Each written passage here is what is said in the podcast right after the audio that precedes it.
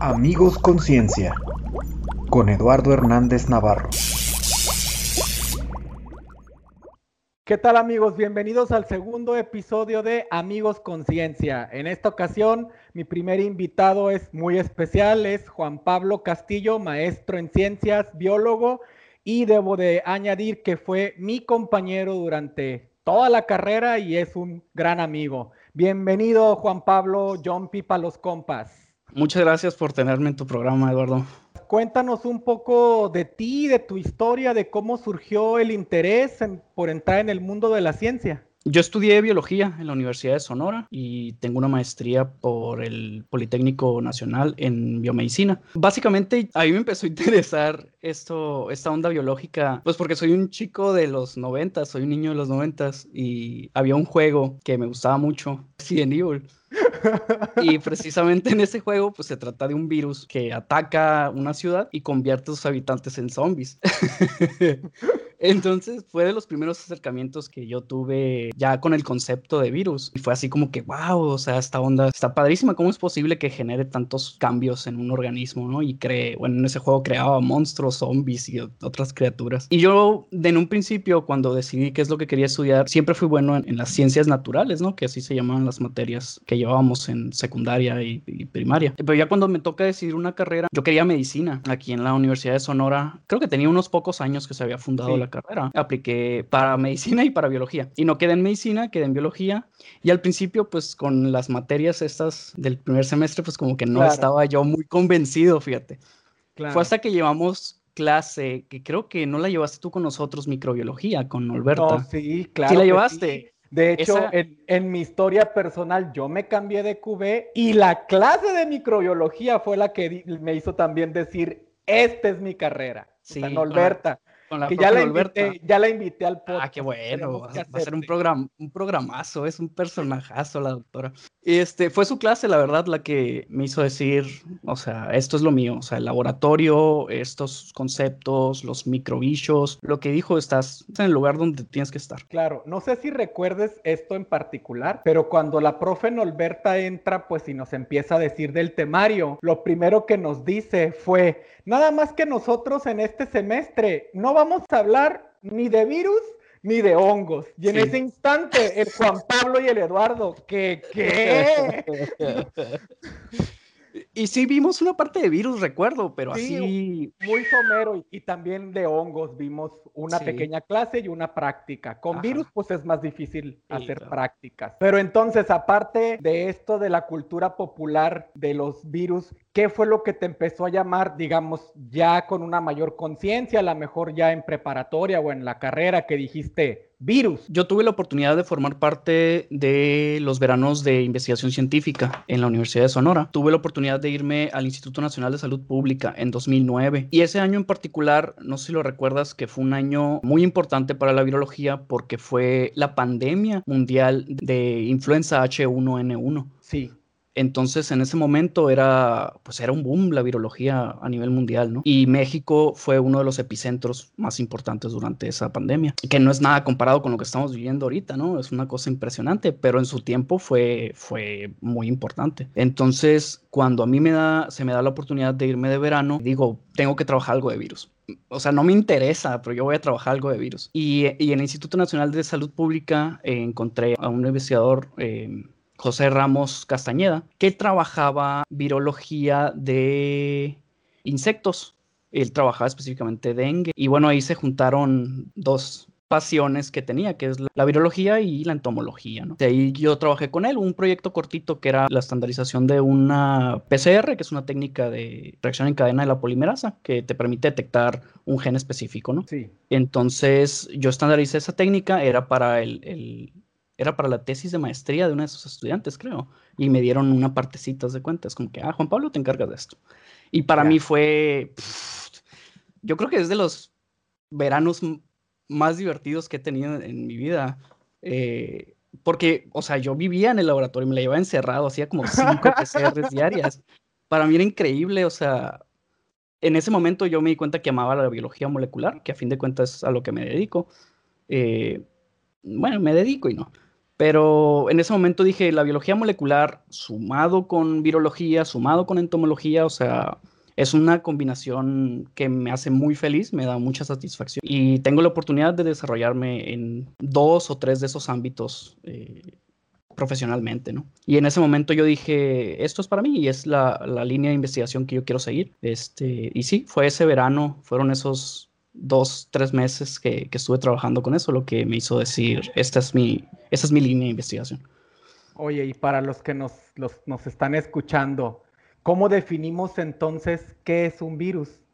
Híjole, yo creo que depende, de a quién le preguntes, ¿no? Del autor. Eh, en sí, un virus lo podrías decir que es, mm, que es un agente que causa ah, una, una infección en un organismo y tiene la capacidad de eh, replicarse, reproducirse e infectar a más, a más células o, a más organismos, ¿no? Si hablamos a nivel, a nivel poblacional. Y te digo que depende del autor porque incluso entre los virólogos pues hay un poco de desacuerdo, sí, de si están vivos o no, que si cumplen con todas las características de un ser vivo, que si cumplen con unas y con otras no. Entonces, yo creo que describirlo como un agente como puede ser a otro nivel un prión, que es una proteína mal doblada, que tiene un comportamiento similar, pero no tiene, no tiene material genético. No tiene material genético, ¿no? Entonces, ya empezando en virología desde ahí, pues ya es un, tema bastante interesante, bastante apasionado, ¿no? Para la gente que, se dedica a esto, pues sí es, empezando desde ahí es muy interesante entrarle, a entrarle a virología. Sí, claro, es de las cosas que yo también digo, a mí obviamente los hongos me interesaban desde muy chamaco, pero cuando yo escuchaba eso de los virus también era así como que, pero ¿cómo que no están vivos o cómo que están... No, de hecho hay un pequeño libro de divulgación, no recuerdo el autor, la verdad, pero tengo un pequeño libro de divulgación que se llama En la frontera de la vida, ¿no? Y se me hace muy interesante el título, así como que En la frontera de la vida. ¿Cómo? Pero a ver si nos puedes explicar un poco de por qué se encuentran en la frontera de la vida. Eh, bueno, básicamente hay como una cierta, cierta número de reglas que cumplen la mayoría de los o, todos los organismos vivos, eh, que es que, tengan capacidad reproductiva, que tengan eh, metabolismo, que no sé, no, no recuerdo exactamente el total de características que debe cumplir o que, cumplen, más que, más que deben cumplir, que cumplen los seres vivos. Eh, pero me acuerdo. Responden a estímulos. Ajá, que responden a estímulos. La eh, homeostasis.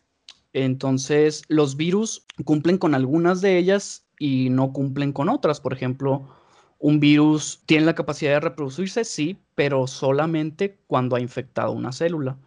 ¿Tiene metabolismo propio? No, pero secuestra el el metabolismo celular para favorecer su replicación.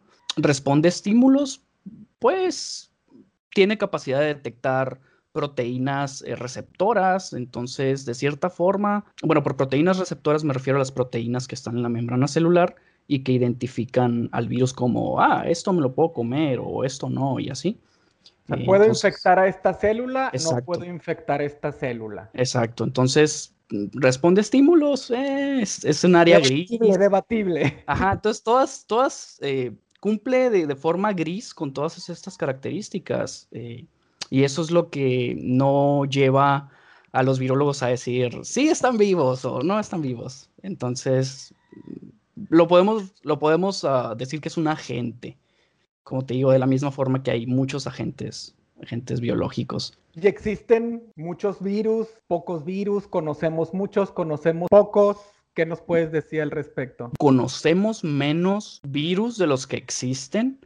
Claro. Y son, o sea, no te puedo decir un número porque me quedaría corto, yo creo. Claro. un número ahorita, o sea, porque aparte todos los, todos los años se van encontrando nuevos virus, incluso con los deshielos polares, en el hielo se han encontrado incluso virus que han estado congelados ahí millones de años, ¿no? Y que ahora que, hay un deshiele y con los estudios que hacen estos de perforaciones y todo, encuentran virus gigantescos, ¿no? Comparados con otros virus O sea, son microscópicos, pero comparado con otros virus, virus son 7, 10 veces más grandes que, un virus normal. Y, y, eso, o sea, hay de todos colores, de todos sabores, de infectan lo que cualquier, cualquier cosa que esté viva te la pueden infectar, bacterias, te infectan hongos, te infectan mamíferos, te infectan, o sea, todo, todo es, es el mayor depredador, yo creo, sobre la faz de la Tierra, los virus.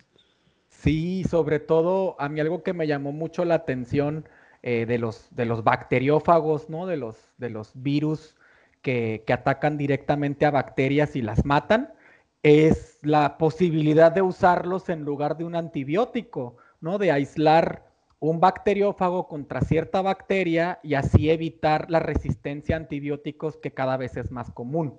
Así es. Incluso ahorita me acordé que un compañero de nosotros, Carlos Avilés, trabajó con, algo similar, donde usaban bacteriófagos para eliminar problemas gastrointestinales. Entonces, es una terapia, es una viroterapia que tiene un potencial grandísimo, ¿no? En, por ejemplo, en recién nacidos que no tienen una capacidad de contrarrestar estos efectos, pues es un buen, es un buen efecto y es inocuo para, para el bebé, por ejemplo, aplicarle este virus. Sí, porque el virus solo va a afectar a las bacterias en específico, no puede infectar el resto de las células. Así es. Y cada vez se le, se le hayan más usos, fíjate, a los virus, porque incluso algunas de las vacunas que, están contra COVID, ¿no? Que es un tema súper actual, usan vectores de virus.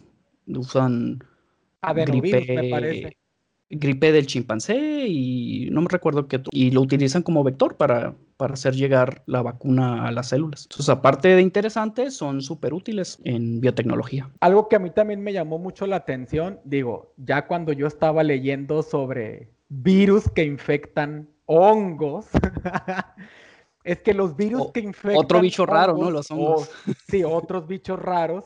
Los micovirus, los virus que afectan hongos, no tienen una fase externa. Entonces, no tienen una cápsula. son desnudos. Son desnudos, exacto. Y solo se, los hongos, pues cuando se reproducen e, e, incluso cuando se transmiten información de manera horizontal, se fusionan sus células, que son las cifas. Entonces, solo cuando se fusionan las cifas compatibles, se contagian esos virus. Ya hay hasta un caso de, un hongo eh, fitopatógeno que estaba acabando con un montón de árboles en Estados Unidos y es el único caso exitoso, bueno, que yo recuerde ahorita, ¿no? Capaz que hay más y yo estoy aquí diciendo, ¿no? Pero es un caso exitoso de el uso de un virus para controlar a un hongo. ¿Qué curado? Ah, muy bien. Sí, hice la tarea. Muy bien.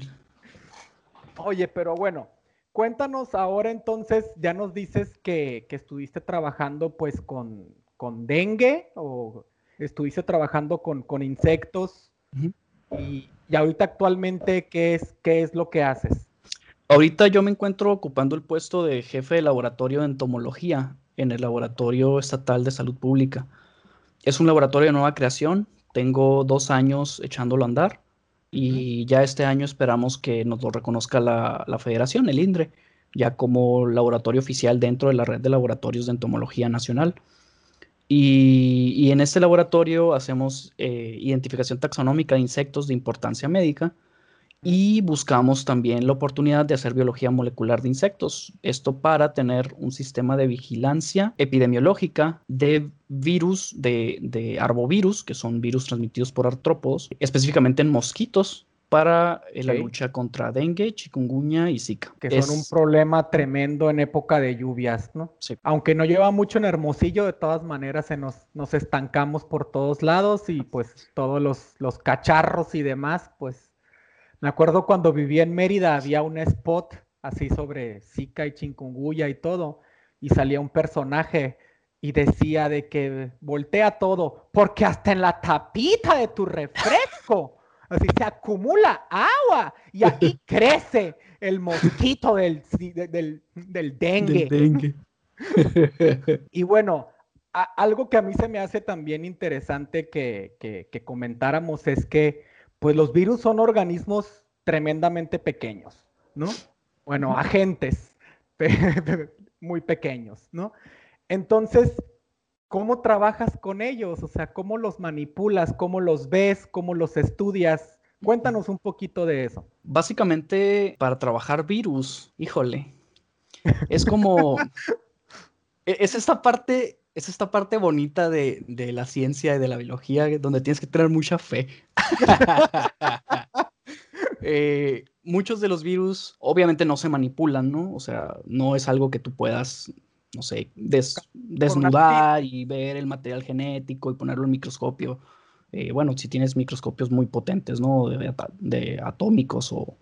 Sí puedes ver, sí puedes ver un, virus, pero normalmente ni siquiera es práctico hacerlo, es, es para otro tipo de estudios eso.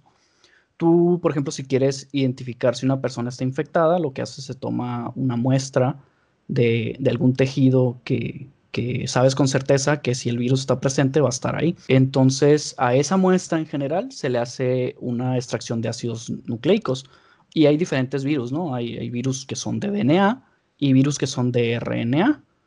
Pueden ser de cadena simple, de cadena doble, este, pueden ser de polaridades positivas o negativas. Esto quiere decir que en cuanto entran, si son de polaridad positiva, por ejemplo, un virus de RNA, tiene la capacidad de, ser muy infeccioso, porque en cuanto entra la célula, empieza a producir proteínas y a replicarse. En cambio, si es un virus de polaridad negativa, por ejemplo, cuando entra a una célula, primero tiene que traducirse y luego empieza a, a producir proteína, entonces un poquito más lenta su, su viremia o, su replicación. Entonces... Es como, si llegara una carta escrita bien y otra escrita en sentido contrario. Entonces la célula lo entiende mejor cuando lo ve de sentido positivo que cuando lo ve en sentido negativo. Tiene que reescribirse para poderse leer. Correcto. Y básicamente se trabaja de esa forma, a través de, herramientas de biología molecular. Es como, es como tú puedes trabajar virología a través de extracciones de material genético, incluso con sus proteínas puedes trabajar. Eh, a través de proteómica puedes, puedes determinar presencia de las proteínas spike, de las proteínas de... Del Por ejemplo, ah, perdón, las proteínas spike son las proteínas que identifican una proteína en la célula para que le dé entrada para que la célula se lo coma básicamente. Eh, y a través de todas estas proteínas también este, es como, como, funciona, cómo funciona la virología, a través de sus proteínas, a través de su material genético, e incluso a través de las defensas que forma, que forma un organismo, por ejemplo, a través de los anticuerpos de los mamíferos, eh, se pueden hacer trampas para captura de virus, se pueden hacer detecciones con anticuerpos de virus, que son las famosas pruebas rápidas, por ejemplo, que tenemos ahorita en el mercado contra COVID y contra muchos otros virus. Hay pruebas rápidas para dengue, hay pruebas rápidas para... Para, para VIH, para... VIH, para mil tipos de virus que, generan una respuesta inmune. Eh, se pueden utilizar esos anticuerpos de una forma ingeniosa para captura de estos o para identificación de estos virus pero realmente no es algo interactivo que puedas ver, ¿no? O sea, claro. siempre ves como, ah, está presente porque está dando esta señal. Eh, por eso te digo que es un poquito como de fe en esta parte de, sé que hice bien el procedimiento, lo tengo bien estandarizado, este, entonces ahí está, ahí está la presencia o no está la presencia. Sí, por ejemplo, yo en, cuando pasé de la licenciatura a, a, la maestría, yo en licenciatura pues llevamos biología molecular y yo me acuerdo que escuchábamos al profesor Millán que explicaba y explicaba, y yo la verdad es que yo me quedaba con cara de, ¿de qué diantres estás hablando? ¿No? Y de repente Juan Pablo era así como que, es porque el ADN tiene esto y tiene un grupo, y yo, porque tú sí estás entendiendo, ¿no? Porque yo, yo justamente antes de esa clase acababa de regresar del verano de investigación científica. Y, este, y yo venía así con la cabeza revolucionada, ¿no? De todo lo que había leído y todo lo que seguía leyendo, porque te digo, fue uno de, fue un parteaguas literal en, en mi, en, mi vida académica y en mi vida personal también. Y este, entonces venía revolucionado y absorbía todo lo que era biología molecular como si mi vida dependiera de ello. Y entonces, por ejemplo, cuando yo voy a maestría, empiezo a caracterizar hongos con técnicas de biología molecular y para mí, pues, fue también un proceso de que, pues, ¿qué estoy haciendo, no? Y me acuerdo que, ahorita que dices eso, me acuerdo mucho que una de mis asesoras, la, doctora Carmen Contreras, me decía, es que eh, allá se debe de formar un pellet. Y yo, ¿cuál pellet? No, o sea, se debe de formar como un celofancito. Y yo, ¿de qué me estás hablando? No, no, y dilúyelo en agua y ahí está tu ADN. O sea, para los que nos escuchan, lo que quiero transmitir con esto, y ella decía, ¿no? Que la biología molecular era un acto de fe. Y se refiere a eso porque andas trabajando con tubitos con agüita que se supone tienen la muestra. No lo puedes ver, lo puedes de otras maneras, utilizas pues geles y ciertos aparatos que te permiten ver de cierta manera, pero no, no es como que pones una gota en el microscopio y ves las doble, la doble cadena, ¿no? Así como, como en las series estas generalmente forenses, que todo lo hacen en cinco minutos. Y, y, estos procesos pues son muy largos, o sea, una PCR, que es la reacción en cadena de la polimerasa, yo las que hacía eran de dos horas, pero hay de tres, cuatro horas, cinco horas, ¿no? Cuéntanos cómo era tu, experiencia en, eso, o sea, las primeras veces que te tocó hacer esos procesos, ¿cuál fue como tu impresión? Fíjate que, obviamente hicimos, hicimos unos ejercicios de PCR cuando estábamos llevando clases con el profesor, no me acuerdo si era biología celular, me parece, ¿verdad? Eh, hicimos entre éramos equipos como de cuatro o cinco personas y hacíamos una PCR por cinco personas. Entonces realmente no era como que, obviamente era demostrativo, ¿no? O sea, y se entiende porque eh, la biología molecular es muy cara. Eh, como para enseñárselo a un grupo de 40, 40 alumnos, ¿no? Y que cada uno haga su, reacción y todo esto, pues sí, obviamente escalan los costos. Entonces yo cuando me voy, me voy al Instituto Nacional de Salud Pública a hacer este verano, eh, eh, fue, fue muy divertido porque pues volví a hacer estas técnicas y yo sí tengo una idea de cómo hacerlo, ¿no? Ya me, me volvieron a enseñar cómo lo hacían ellos y este, y era hacer una PCR de retrotranscripción, porque trabajamos dengue, que es un virus de RNA, y, ahora es muy fácil porque las enzimas comerciales que venden te hacen la retrotranscripción y esa misma enzima te hace eh, ya la replicación del material genético, que es una PCR normal, ¿no? O sea, eh, tenemos ARN, se convierte en DNA de cadena simple en la retrotranscripción y después hay que hacer DNA complementario, o sea, hacerlo de doble cadena y después hacer copias de ese pedacito para poderlo observar en el gel. Entonces, correcto. Eh, eh, ahora ya no se usan geles, ¿no? En aquel entonces se usaban geles. Eh, pero a lo que iba es que ahora es muy fácil porque la misma enzima hace todo lo que acabas de decir tú. Los dos, tres oh. pasos los hace la misma enzima sin tener que hacer nada. En aquel entonces yo usaba una retrotranscriptasa, una enzima que se encarga de convertir en la cadena simple este, en DNA, de, RNA, en, una cadena simple de DNA. Y luego tenía que adicionarle otra enzima, otros componentes, más, eh, más material y poder hacer la PCR. Entonces, eh, era muy padre porque, y yo agradezco que me lo hayan enseñado así, yo creo que ya existía la tecnología, pero decían, bueno, este es un estudiante de licenciatura, entonces vamos a... Que lo haga a mano. Sí, que lo haga a mano, ¿no? Que lo haga a pie. Sí, sí, yo le agradezco mucho porque pues así te aprendes las bases de la técnica y todo. Y, este, y yo tenía que parar a cierta hora. Eh, yo recuerdo bien que corría una hora 20 minutos y se hacía la retrotranscripción y luego tenía que parar el proceso, sacar mis tubos rápidamente, adicionar unas cosas, tú, tú, tú, tú, tú, tú, y volverlo a meter, ajustar temperaturas y correrlo otra vez.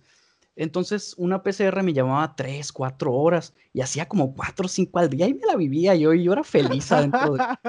Eran unos laboratorios eh, grandecillos, pero me daban un cubiculito y ahí trabajaba yo todo y era súper feliz. Y, y, pues así sí lo sufrí al principio porque cuando estandarizas los que hayan, los que hayan hecho biología molecular, cuando tienes que estandarizar desde cero una, una PCR, pues sí es medio complicado porque hay muchos factores. Los ciclos de temperatura, eh, la cantidad de magnesio que adicionas, eh, los DNTPs, este, muchos componentes que tienes que ir adicionando y que afectan de una forma u otra la afinidad que tienen eh, el gen que tú estás buscando a las herramientas que estás metiendo ¿no? en, la, reacción. Eh, básicamente lo que, lo que haces es que tienes una, una, cadena de DNA y tú pones dos anclas, una aquí y otra acá, y lo que se encarga es llenarlo. En los extremos de tu gen de interés. Entonces lo que se encarga la PCR es de llenar esto y te va generando copias de lo que tú estás buscando. Entonces, para llegar a ese punto, yo creo que sí me aventé un mes. Un mes entero de los dos meses que, tenía para, realizar el proyecto, sí me lo aventé. Y lo demás fue eh, lecturas y no, ya, y seguirlo haciendo y asegurarme que estuviera bien estandarizada la técnica y seguir leyendo y exponerlo y así. Entonces fue, fue una mini tesis, como quien dice, una mini tesis de licenciatura en dos meses y, fue una cosa maravillosa porque mi tutor era, bueno, mi tutor en ese entonces, ¿no? En esos dos meses, que era el doctor Pepe Ramos, era, lo vas a presentar y vas a asistir a los seminarios y tienes que preguntar y así súper, ¿no? Estricto el doctor, muy buena onda.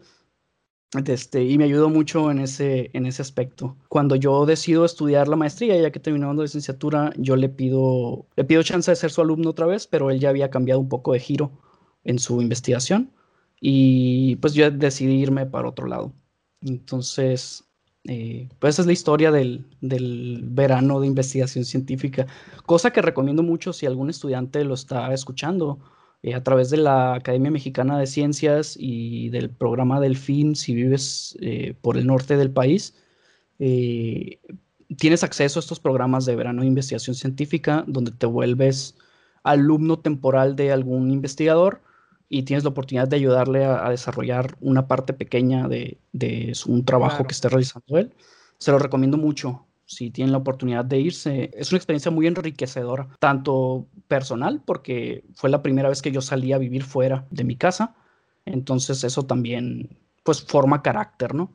Y aparte, profesionalmente, pues, aprendes y te das cuenta si algo es realmente lo que te gusta o no, pues entonces, en ese punto de mi vida yo dije, estoy en el lugar correcto y, aquí es, esta es mi área de investigación, eso es lo que quiero trabajar. Súper. Yo me acuerdo que cuando regresaste del, verano y nos presentaste en la materia de seminario algo de lo que hiciste, yo lo que te pregunté fue, porque en tu metodología decías que obtenías el virus del dengue del, intestino del mosquito. Y yo, ¿y cómo diantres le sacabas el intestino a un mosquito? a mí me parecía así como que, ¿qué qué? es, es muy padre porque también me enseñaron, tienes razón, me enseñaron a disectar eh, mosquitos. Y fue la primera vez que usé un estereoscopio también y mediaban unas, se llaman agujas entomológicas, son unas agujitas así, más o menos de ese tamaño, y son filosas, realmente son filosas con esa. Muy, finas y largas. Ajá, con esas cortaba yo la cabeza del mosquito, le hacía dos incisiones, cortaba el intestino, cortaba el intestino medio y cortaba ya la parte final del mosquito, y luego lo estiraba así Haz cuenta de la cabeza y de lo que cortaba al final. Y salían todo, salía el intestino medio, salía las glándulas donde están los ovarios, digamos, del mosquito. Son unas ramitas así que parecen uvas. Y sacaba las glándulas salivales. Y entonces yo trabajaba con mosquitos que eran inoculados con, con, con, dengue y en las glándulas salivales obviamente encontraba la mayor cantidad de, de, presencia viral, pero también en intestino medio era mucha la presencia viral y, y tiene sentido porque el mosquito se infecta a través de consumir este, sangre humana infectada. Bueno, sangre de mamífero infectada. Entonces, a través del intestino medio es donde se disemina la, infección y eh, en última instancia es que llega a las glándulas salivales. Una vez que ya la infección está en glándulas salivales, ya el mosquito es infeccioso. Entonces, todas esas cosas las fui aprendiendo también en ese verano y en lo que he ido trabajando. Y es, muy divertido. Es, es, como estar jugando con bichitos así, los bichitos de tu jardín, de este, como el blogspot que tenía. De este, entonces sí, es muy, es muy interesante y muy divertido. ¿Y en maestría continuaste trabajando con insectos, dengue y todo? ¿Qué, ¿En qué enfocaste tus estudios de maestría? Fíjate que cuando yo entré a la maestría, yo tenía la onda de ya basta, ¿no? Ya basta de insectos y esto, es una maestría de biomedicina y quiero trabajar algo humano. Y terminé siendo alumno de un investigador que hacía un trabajo de proteómica con el, doctor Juan, Juan Santiago Salas en el Politécnico, que hacía un trabajo con dengue, proteómica de dengue, y él tenía en especial una cepa de su fabricación, células de mosquito que estaban persistentemente infectadas. Quiere decir que tenía la, la infección se perpetuaba durante la replicación celular. ¿no? Durante la reproducción celular, las células nuevas que iban naciendo nacían infectadas. Ajá, exacto. Entonces liberaban partículas virales, pero esas partículas eh, era mínimo lo que infectaba porque ya todo el cultivo estaba infectado y era un cultivo inmortal. Entonces simulaba perfectamente lo que tenemos en la naturaleza, donde un mosquito una vez que se infecta queda infectado por toda su vida. Los dos meses que vive el mosquito los dos meses, eh, si se infecta, puede estar infectado, pues no le causa la muerte ni nada. Entonces, maldije mi suerte y dije, tengo que trabajar con esto. Entonces, pues trabajé con él, trabajamos proteómica, hicimos, hicimos eh, caracterización de las proteínas que, tiene esta, esta estirpe celular que él, que él fabricó y la comparamos contra no infectadas y, una infección aguda. Una infección aguda quiere decir que era un cultivo celular de estas mismas células eh, no infectadas a las que se le pone el virus directamente, pero no genera esta infección persistente. El virus destruye el cultivo. Ok, o sea, dejas, se mueren tus células porque. Sí, ajá, te crea huecos en tus placas y todo. Eh, y eso se llama una infección aguda. Entonces, comparamos la infección persistente contra la infección aguda y la no infección. Y obtuvimos tres perfiles proteómicos y los comparamos. Y ese fue, ese fue el trabajo de, maestría. Y encontramos datos muy interesantes que sugieren que eh, durante, durante una infección persistente hay un tipo de negociación un testira y afloja entre el virus y, las, y la célula. A la que está infectando. Ajá. Eh, entonces llegan a este acuerdo y el virus no la mata y la célula entra en un periodo de hiperactividad donde genera suficiente energía para mantener la replicación viral y sus funciones celulares al mismo tiempo. O sea que básicamente lo empieza a mantener. O sea, el, básicamente. es, ¿cómo se llama? O sea, el virus amenaza con matar y le dice, no me mates, te mantengo, sobre, pues órale. Entonces, eh, es, algo muy interesante y, coincidió con, otro artículo que salió al mismo tiempo que estábamos realizando este estudio y básicamente obtuvimos resultados paralelos, un poco diferente el otro artículo, pero... Era otro eh, modelo y todo. Sí, era otro modelo. Entonces, eh, muy interesante porque como que eh, es algo no descrito, es algo nuevo que estás, que está, a pesar de que dengue tiene estudiándose desde hace muchos años, eh, se sigue, todos los años se sigue generando información nueva y conocemos un poco mejor este virus y conocemos mejor el vector, o sea, el mosquito que transmite la enfermedad y cómo, cómo trabajan en conjuntos para, para llevar este virus a poblaciones humanas. Entonces, esa información nos sirve a nosotros, eh, los que trabajamos estos aspectos de vector enfermedad, para darnos cuenta de cómo están trabajando los mosquitos y los virus y se alían para darnos en la torre a los humanos. Y entonces, ahorita en tu trabajo actual, más o menos continúas con, con esa línea, ¿no? O sea, sigues investigando al respecto. Fíjate que cuando yo trabajé, cuando yo terminé la licencia, la maestría, eh, yo me, eh, esa la estudié en el Distrito Federal o en la Ciudad de México. Eh, yo me regreso y consigo un trabajo en lo que se llama programa de vectores. Es un programa federal que se encarga de la lucha contra el dengue y, y, otras arbovirosis, ¿no? Entonces yo consigo un trabajo como jefe del programa de vectores aquí en Hermosillo y me encargaba de las fumigaciones, programar la repartición de abate y otros químicos para la lucha contra el mosquito y así. Y este y por la misma necesidad que había de hacer una investigación sobre la presencia de mosquitos infectados en la zona, fue que se abre la oportunidad de que yo me vaya a trabajar al laboratorio estatal y crear un laboratorio eh, como laboratorio de entomología. Y gracias al trabajo que realizamos, pues me, ofrecen a mí la oportunidad de irme. Entonces, estos últimos dos años yo los he dedicado al establecimiento de este laboratorio y ahorita estamos empezando a hacer, a, montar eh, técnicas de biología molecular para, para poder identificar los mosquitos infectados en las zonas. Este, estamos trabajando con el programa de vectores todavía para, para nuevas técnicas. Eh, de, colecta de mosquitos, de, vigilancia entomológica, vigilancia epidemiológica. Entonces, básicamente la parte investiga, de investigación yo la dejé un poquito pausada y me he dedicado a, salud pública estos últimos cuatro años, cinco años, pero el interés está y yo creo que ya que este año, si la pandemia lo permite, tengamos ya establecido el laboratorio, ya vamos a poder empezar a montar eh, pequeños, empezando con pequeños eh, programas de investigación, algunos, algunos trabajos de investigación y, empezar a darle otra vez. Excelente. Oye, y, aprovechando que estás hablando de la pandemia, no sé cuántas personas trabajen virus en, en Sonora realmente, no creo que sean muchas pero llega esta pandemia a Sonora y no te tocó que te dijeran, pues tú sabes de virus, órale. Sabes que yo me ofrecí, me ofrecí como, como, como parte del, equipo de respuesta inmediata a, la detección del virus. ¿Cómo? Como tributo. Como tributo, básicamente, ¿eh? porque sí, los primeros meses estuvieron encarnizados, muchísimo trabajo en la detección, pues como te digo, me ofrecía voluntario, quería, quería apoyar y quería aprender también. Y quería, pues quería estar en el mitote, la neta, o sea, estar donde está la acción.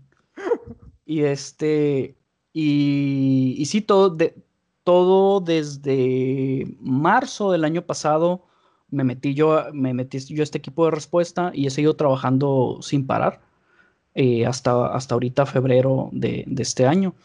Y ha sido probar diferentes kits de marcas de casas comerciales, ha sido la detección normal de los pacientes que, que captan las diferentes unidades de salud en el estado, nosotros trabajamos muestras de todo el estado, no nomás aquí de, de, Hermosillo, donde yo vivo. Entonces, sí ha sido ha sido un viaje cansado, pero te retribuye saber que estás haciendo algo para, favorecer a la, población de, tu estado, ¿no? Que principalmente es a los que, a los que servimos ahí en el laboratorio. Excelente. Y así súper, súper rápido, porque ya sabemos que, que, hay muchos mitos y muchas mentiras, mitos y mitotes sobre la vacuna. ¿Qué nos puedes decir así rápidamente sobre las vacunas? Pues mira, de entrada a mí ya me pusieron mi primera dosis. Ahorita estoy esperando ya que me digan la segunda dosis para cuándo y, ponérmela, ¿no? No me ha salido un brazo en el ojo, ni me ha dado ganas de morder a alguien en el cuello y, o sea, no te convierte en zombie. Ah, bueno, es normal eso, ¿no? Pero pues no lo he hecho. Este, no te convierte en zombie, no te ponen un chip 5G ni malayón, ¿no? Imagínate tener internet ahí en tu cabeza. Ni tiene este luciferina ni luciferasa, no sé. no, no, no he generado bioluminiscencia ni nada. Perdón. A, mí se me hace muy botana eso porque yo pienso que se meten mucho como que con las creencias y como la luciferasa que está involucrada, exacto, como está involucrado con en, procesos de, generación de luz en los seres vivos, pero luciferaza, suena a Lucifer, a demonio, y la gente así como que, ¡ay! Vacuna cuando, con cuando la luciferasa es lo que le permite a las luciérnagas brillar en la noche y o sea un montón de organismos o sea sí, bueno, bacterias medusas principalmente bacterias pero también hay hongos macroscópicos bioluminiscentes. Así es. Este, entonces, pues, es puro mito, puro mito. Sí, claro, o sea, yo creo que, eh, no sé si, eh, si es la, falta de, información o el exceso de información falsa, ya no sé a cuál irle, la verdad, pero, pero sí hay muchos mitos alrededor tanto del virus como de las vacunas las vacunas son seguras. O sea, yo creo que esta generación tan rápida de estas vacunas habla, uno, de la importancia mundial que ha tenido, eh, el impacto que ha tenido esta, esta enfermedad en el mundo. Y dos, pues la, la necesidad de tener una forma de combatirlo de forma eficaz. Y yo creo que la vacuna es una de las mejores herramientas que podíamos tener en este momento y nos va a permitir llegar más rápido al lugar este que, que, queremos tener de una inmunidad de rebaño. O sea, que haya mucha gente inmunizada y por lo tanto la enfermedad no se pueda transmitir tan fácil. Tan fácil. Y, y, el virus aquí se va a quedar. O sea, así como te pones la vacuna de la influenza todos los noviembres, también va a ir tu inyección de, de vacuna de coronavirus ahí junto con la de la influenza. Pues ya se va a quedar. O sea, ya olvídate de la vieja normalidad, ya solo hay nueva normalidad. Y pues me siento con esperanza, ¿no? De que, de que ya mero vayamos a salir de esto. Eh, se espera un tercer rebrote por vacaciones de Semana Santa. Si la gente no se pone las pilas y no, y no se queda en casa, pues probablemente lo tengamos. Pero eh, ya se siente un poco, por lo menos ha ido de trabajo yo, la baja de, muestras. Entonces yo ya espero que se calme esto porque también necesito regresarme a trabajarlo de entomología. Y pues como te digo, me siento con esperanza de que ya pronto volvamos a, a lo nuestro, ¿no? A trabajar mosquitos, a trabajar hinches, a trabajar garrapatas. Garrapatas que tienen un impacto muy fuerte en el estado de Sonora por riqueza. Entonces, regresar a todos esos aspectos que me apasionan y que, que tengo muchas ganas de, trabajar. Súper. Y, pues ya, que se acabe el virus. esperemos, vacúnense, amigos que nos escuchen, amigas y amigos que nos escuchan. Y, y, si tienen, si tienen abuelitos mayores de 60 años o padres mayores de 60 años, eh, inscríbanlos, que no se les pase, no sean gachos, ustedes que saben usar compu, denlos de alta. Sí. Oye, una otra pregunta así rapidito. ¿Cuál para ti, cuál es, ah, digo, además de que se nota que disfrutas mucho tu trabajo, ¿qué otras recompensas y qué otras eh, dificultades encuentras para la, para la ciencia? ¿Qué limitantes? Eh, yo creo que por una razón me fui a estudiar fuera del, estado. Y es que el área biomédica no está desarrollada aquí en este estado. Mm, Sonora es un estado mayormente ganadero o agricultor. Entonces la parte biomédica o la parte de investigación en ciencias biológicas no está tan desarrollada todavía o no lo estaba cuando yo, cuando yo estaba buscando un posgrado en, biomedicina o en virología o en, ¿no? en alguna área afín que quería yo especializarme. Entonces esa fue una de las razones por las que yo tuve que irme porque en la Ciudad de México sí existían esas, esos planes de estudio y, pues irte de, tu casa siempre, como te digo, siempre es un reto, pero es un reto que vale la pena, que forma carácter y te das cuenta de, tus limitantes también. Otra limitante, pues es, eh, como te digo, no está tan desarrollado esta parte de investigación. Hay mucha investigación en Sonora eh, relacionada a producción de cultivos, a, no sé, al bacanora, por ejemplo, que tiene mucho auge últimamente. Pero ya la parte biomédica no se explota tanto, ¿no? No se investiga tanto aquí en el estado. Como en otros estados, ¿no? Como Guadalajara, Ciudad de México, etc. Encontrar un nicho para mi investigación, pues sí lo veía complicado en el estado. Afortunadamente tuve, tuve la oportunidad de trabajar en este programa de vectores y eso me abrió muchas puertas, la verdad. Y le agradezco mucho a, los jefes que he tenido que vieron potencial en mí. Y, y, pues ahorita puedo decir casi casi que ya tengo un laboratorio de creación mía y que a lo mejor no voy a tener los fondos impresionantes, ¿no? Pero de poquito en poquito nos vamos a ir haciendo de nombre y, y ya una vez que terminemos los registros ante la federación y esto, empezar a pedir presupuestos a CONACID y, a otras instancias, este, a lo mejor internacionales, como la AMST, eh, SD, que es, um, es enfermedades tropicales, ¿no? Es, un, es, una organización mundial de enfermedades tropicales y, que apoyan a laboratorios pequeños en investigación de, de dengue, de, no sé, muchas cosas relacionadas a insectos. Claro. Este, entonces la oportunidad está ahí, es cuestión de, pues, de ganarnos un, hueco en estos, en estos presupuestos. Y sí, es difícil, como es difícil emprender cualquier proyecto, ¿no? Pero yo creo que vale la pena. Súper. Oye, y por último, la, ahora sí que la, y la pregunta sorpresa. Una de las cuestiones que a mí me interesa también como desmitificar sobre la figura del científico es eh, la cuestión de las creencias. A mí, por ejemplo, yo cuando estuve dando clases, varios alumnos me preguntaron así como que, pero tienes que ser ateo para ser científico. ¿no? Y yo les comentaba pues que no precisamente, ¿no? Entonces, eh, mi pregunta pues va directamente a eso, ¿no? Así como que tú de manera personal, pues en qué crees, crees en algo, no crees en algo, si eres ateo no eres ateo, cuéntanos. Yo, yo creo que estamos muy sobrios para, para platicar de este tema. Eh, no, no, ya en serio. Eh, yo me considero agnóstico es decir, que creo en lo comprobable, en lo que tengo evidencia. Por de entrada, yo de momento pienso que no existe una entidad superior, pero me considero una persona de fe. Tengo fe en conocer gente muy valiosa como tú y que hace ah, cosas buenas eh, para, para la sociedad, para el mundo. Me considero que tengo fe en mi trabajo. y como te digo, la biología molecular es un trabajo de fe, básicamente, respaldada, ¿no? Obviamente esta fe. Me considero agnóstico por estas razones, porque no he encontrado una, una explicación o información de peso para mi persona eh, que me haga decir, sabes que así existe, pero estoy con la mente abierta, me considero ateo agnóstico, estoy en ese limbo, como los virus, estoy en un limbo gris. sí, entiendo.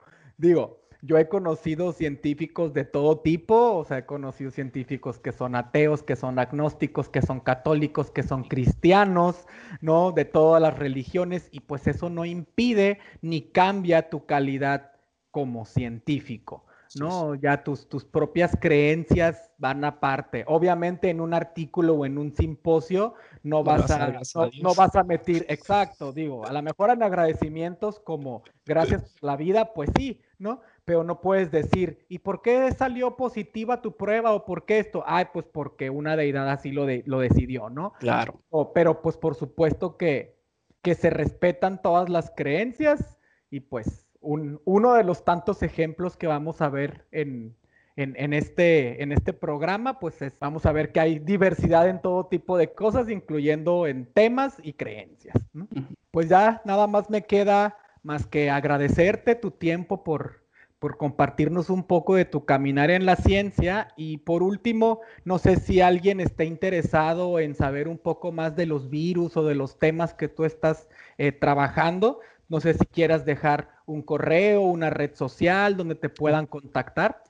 Eh, claro que sí. Este, si cualquiera está interesado en hacer una estancia en el laboratorio estatal, en el área de entomología, por ejemplo, pueden contactarme a lespson.com entomología.gmail.com. Pues también agradecerte, Eduardo, que, me hayas invitado.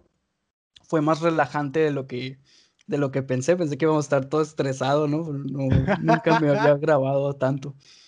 De este, pero sí, muy bonito ejercicio y muy, muy padre lo que estás haciendo. Yo creo que es algo que necesita México, ¿no? Que me llamó mucho la atención hace poquito que vi una encuesta que hicieron sobre si tú considerabas a los científicos algo bueno o malo.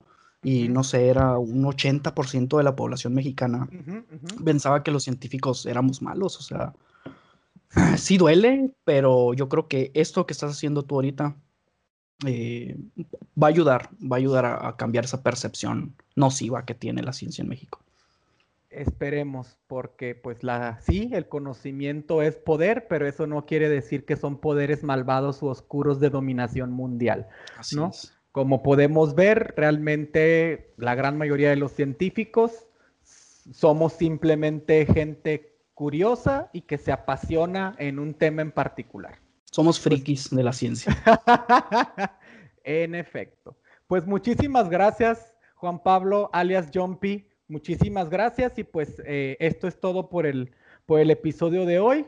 Gracias por escuchar y recuerden amigos, conciencia. Esto fue Amigos Conciencia. Si te gustó este episodio, compártelo y síguenos en nuestras redes sociales, en Instagram, arroba Amigos Conciencia. Y en el próximo episodio hablaremos sobre el impacto de los microplásticos.